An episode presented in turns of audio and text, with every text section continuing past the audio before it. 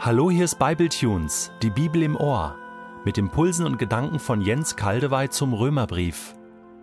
Ich lese in der neuen Genfer Übersetzung Römer 11, die Verse 16b bis 22. Und wenn die Wurzel des Ölbaums Gott geweiht ist, sind auch die Zweige ihm geweiht.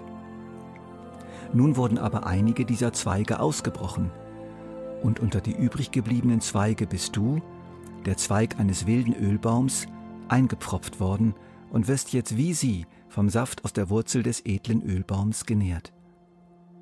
Doch das ist kein Grund, verächtlich auf die anderen Zweige herabzusehen. Wenn du meinst, du hättest das Recht dazu, dann lass dir gesagt sein, nicht du trägst die Wurzel, sondern die Wurzel trägt dich. Aber, entgegnest du, entgegnest du vielleicht, damit ich eingepfropft werden konnte, sind andere Zweige ausgebrochen worden. Einverstanden. Aber dass sie ausgebrochen wurden, lag an ihrem Unglauben. Und dass du da stehst, wo du stehst, liegt an deinem Glauben. Darum sei nicht überheblich, sondern sei dir bewusst, in welcher Gefahr du dich befindest. Denn wenn Gott die natürlichen Zweige nicht verschont hat, warum sollte er dann dich verschonen?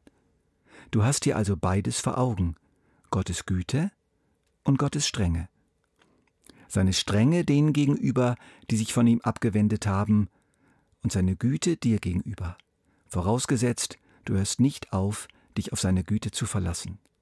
Sonst wirst auch du abgehauen werden. Paulus macht weiter mit seinem wunderbaren Thema, die zukünftige Wiederannahme seines geliebten Volkes Israel. Er spuckt aber dabei auch den zum Glauben gekommenen Nichtjuden in die Suppe, indem er sie ermahnt, sich nicht hochmütig über das vorübergehend verworfene Israel zu erheben. Auch seine Stunde wird noch kommen. Das größere Israel, das fleischliche Israel, das äußere Israel, das nationale Israel soll eines Tages in seiner Gesamtheit wieder angenommen werden. Paulus hat in einer Aussage direkt vor unserem heutigen Abschnitt eine für die damaligen Juden verständliche Illustration gebracht. Wenn nach der Ernte das erste Brot Gott geweiht worden ist, ist ihm damit alles Brot geweiht, das noch vom Korn dieser Ernte gebacken wird. Es war fest in Israels religiöser Tradition verankert, von allen ersten Erträgen des Feldes und der Tiere Gott zu opfern, damit auf diese Weise die ganze Ernte und die ganze Herde Gott geheiligt und von ihm gesegnet sei. So können wir die Stammväter Israels als Erstlingsgabe des entstehenden Volkes Gottes verstehen, das Gott am Anfang für sich ausgesondert hat, für sich berufen hat. Es bleibt auch in seiner weiteren Entwicklung und Vermehrung auf ihn bezogen, für ihn geheiligt. Glaubt nicht, dass es vorbei ist mit Israel. Unmittelbar an diesen Vergleich fügt der Apostel jetzt hier noch einen weiteren ähnlichen an. Der ist besser verständlich. Paulus redet auch mehr darüber und Vielen Bibellesern ist dieser Vergleich auch in stärkerer Erinnerung als der erste Vergleich. Wenn die Wurzel des Ölbaums Gott geweiht ist, sind auch die Zweige ihm geweiht. Jeder sieht sofort ein, wie eng der Zusammenhang ist und wie stark die Verbindung zwischen der Wurzel eines Baumes und seinen Zweigen. Wurzel und Zweige sind ein Ganzes, bilden zusammen den einen Baum. Die Wurzel gewinnt durch die wachsenden Zweige ständig weiter an Gewicht und die Zweige brauchen die Wurzel, sind völlig von ihr abhängig. Was ist denn die Wurzel genau? Die Kommentatoren machen verschiedene Vorschläge, die sie auch zu begründen versuchen. Noah, Abraham, Abraham, Isaak und Jakob. Andere rechnen noch die Söhne Jakobs dazu, oder es ist das geistliche Israel, also die Schar der Erwählten, in Wahrheit gläubigen Israeliten bis zur Zeit Jesu, oder einfach Jesus selbst, oder die zwölf Jünger, oder die Judenchristen allgemein, die nach der Auferstehung Jesu zuerst zum Glauben gekommen sind. Ich bin immer vorsichtig, wenn ich auf eine solche Bandbreite von Meinungen stoße, zumal wenn ich spüre, dass sie fast alle nicht aus der Luft gegriffen sind. Aber gerade ein Baum, das ist ja das Wesen eines Baumes, wird ja erst über längere Zeit, über lange Zeit groß. Und Paulus wird uns ja erklären, was für einen Baum er meint. Ein Olivenbaum. Gerade die Olivenbäume in Israel werden besonders alt. Solch ein Baum hat eine lange Geschichte. Solch ein Baum entwickelt sich nicht schnell und plötzlich. So meine ich doch, dass in erster Linie die Stammväter Israels mit ihrer Erwählungs- und Berufungsgeschichte hier gemeint sind. Mit den Wurzeln. Und wir wissen ja auch, dass kein Baum eine einzige Wurzel hat, sondern ein ganzes Wurzelwerk. Israel als Olivenbaum. Ich finde, das ist ein wunderbares Sinnbild. Ich spüre da so viel Kontinuität, Dauerhaftigkeit, Stetigkeit, Treue Gottes aber auch Ehre und Würde. Aus winzigen Anfängen entwickelte sich ein großes Volk, ein gewaltiger Baum, über lange Zeit hinweg.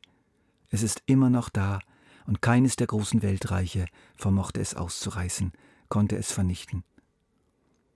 Aber jetzt nimmt Paulus dieses Bild und wendet es zuerst mal gegen einige Heidenchristen in Rom an. Von denen weiß er nämlich, die zeigen so eine gewisse Tendenz, sich damit zu brüsten, nun zum Erfolg, nun zum erwählten Volk Gottes zu gehören, während diese Juden, von denen sie immer verachtet worden waren, nun die sind, die verachtet werden können. So nach dem Motto, jetzt sind wir dran, jetzt habt ihr es, das geschieht euch recht, jetzt werden wir mal bevorzugt. Paulus ermahnt sie ganz klar. Nun wurden aber einige dieser Zweige ausgebrochen und unter die übrig gebliebenen Zweige bist du, der Zweig eines wilden Ölbaums, eingepfropft worden und wirst jetzt wie sie vom Saft aus der Wurzel des edlen Ölbaums genährt. Doch das ist kein Grund, verächtlich auf die anderen Zweige herabzusehen.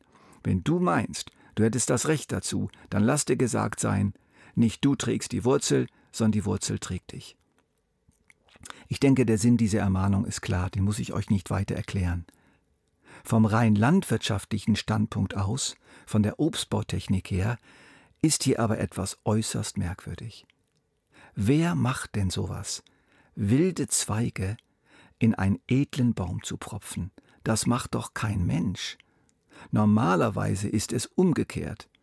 Edle Zweige werden in einen wilden Baum gepflanzt, um diesen wilden Baum zu veredeln. Ja genau, das macht kein Mensch. Aber eben genau das macht Gott. Etwas völlig Verrücktes, etwas völlig Unübliches. Warum denn?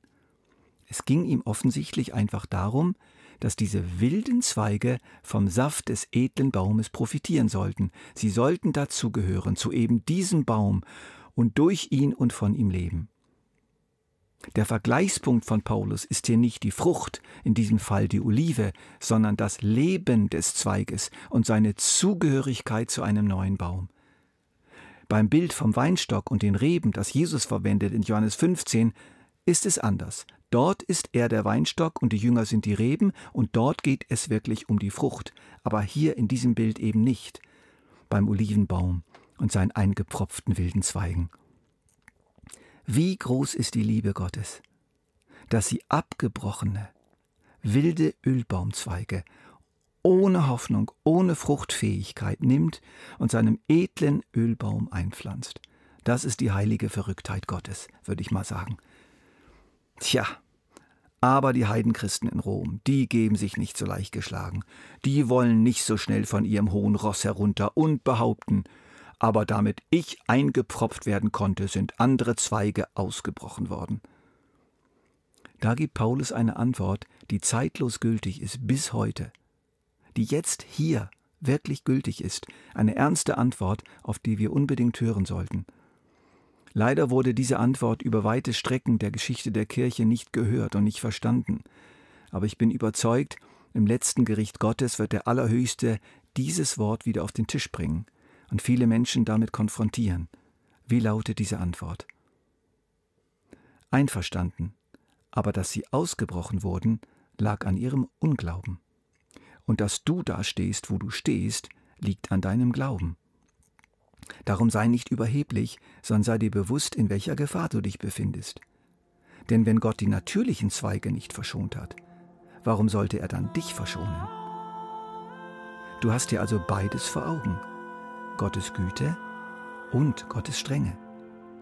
Seine Strenge denen gegenüber, die sich von ihm abgewendet haben, und seine Güte dir gegenüber, vorausgesetzt du hörst nicht auf, dich auf seine Güte zu verlassen, sonst wirst auch du abgehauen werden.